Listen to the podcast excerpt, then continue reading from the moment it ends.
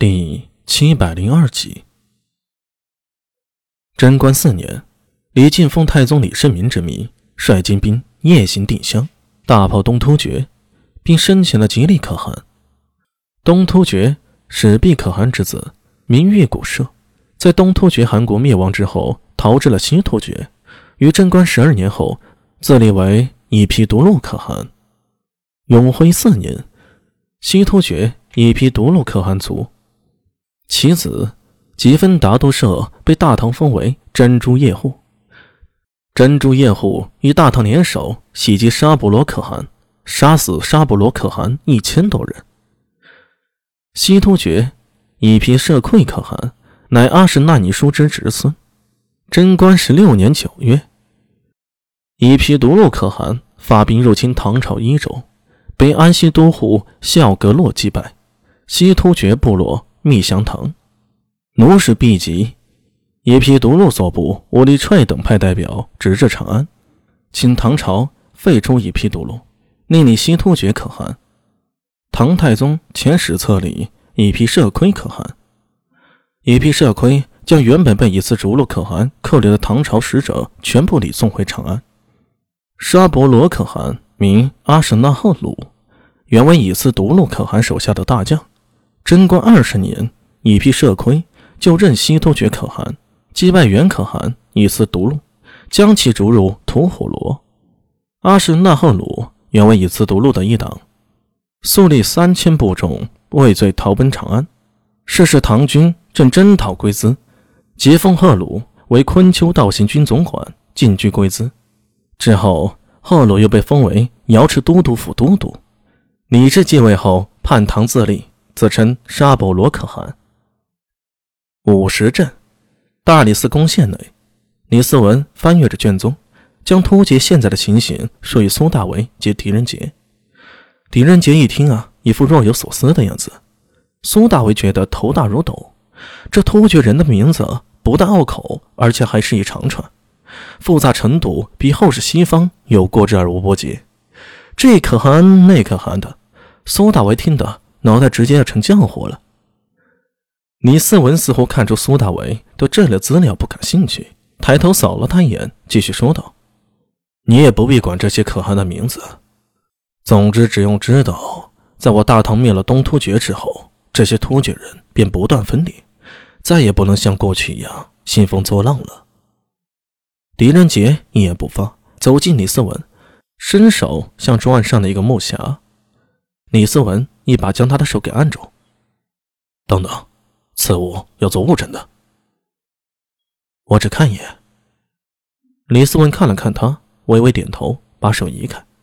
狄仁杰便拿起那个木匣，从中取出了那块黑色的令牌，正是之前胡商阿尔巴塞给他的突厥狼令。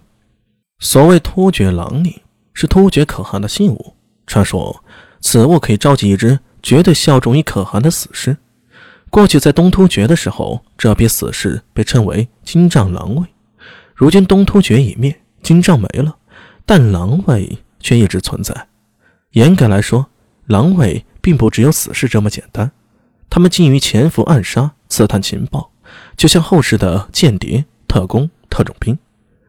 李思文抬头看了看狄仁杰在手里翻来覆去那块突厥狼里，眼里露出一丝冷意。突厥狼里。既然出现，代表狼来了。苏大伟正揉着自己的太阳穴，闻言开口道：“呃，李师傅，狼不是来了，而是一直都在。不过我还没明白，此时他们传这块令牌给大兄做什么？”李思文以目视他，久久无语，那脸上的表情分明写着：“我若是知道，还查你们干什么？”等等。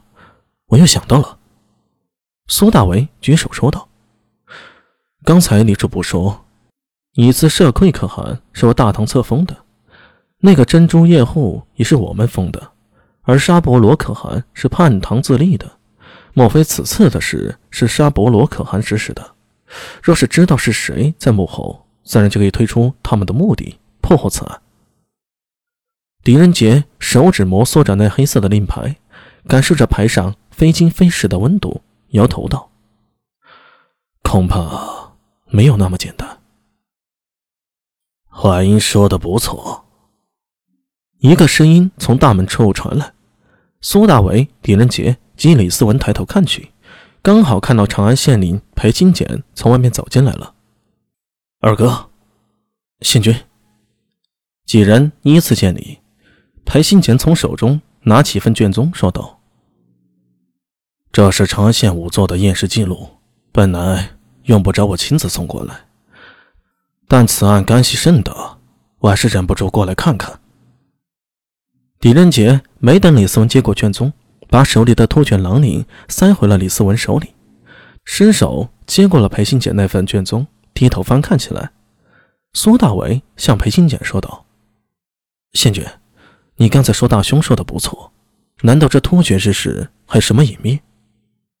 裴新简点头说道：“我恰好知道一点。”他低头想了想，似是在斟酌用词，停了一停，方才说道：“无论是你自社窥可汗，还是自封的沙婆罗可汗。”或是珍珠叶护，其实本性上，他们都是狼。草原上的狼没有那么容易驯服。你强大时，他们会假装臣服；可你一旦露出了丝毫破绽，那些狼就会迫不及待地一拥而上。像那阿史那鲁赫，本就是我大唐册封的叶护，可陛下登基时，他却以为有机可乘，自立为可汗叛唐了。珍珠叶护，以自社窥可汗，他们首先是突厥人，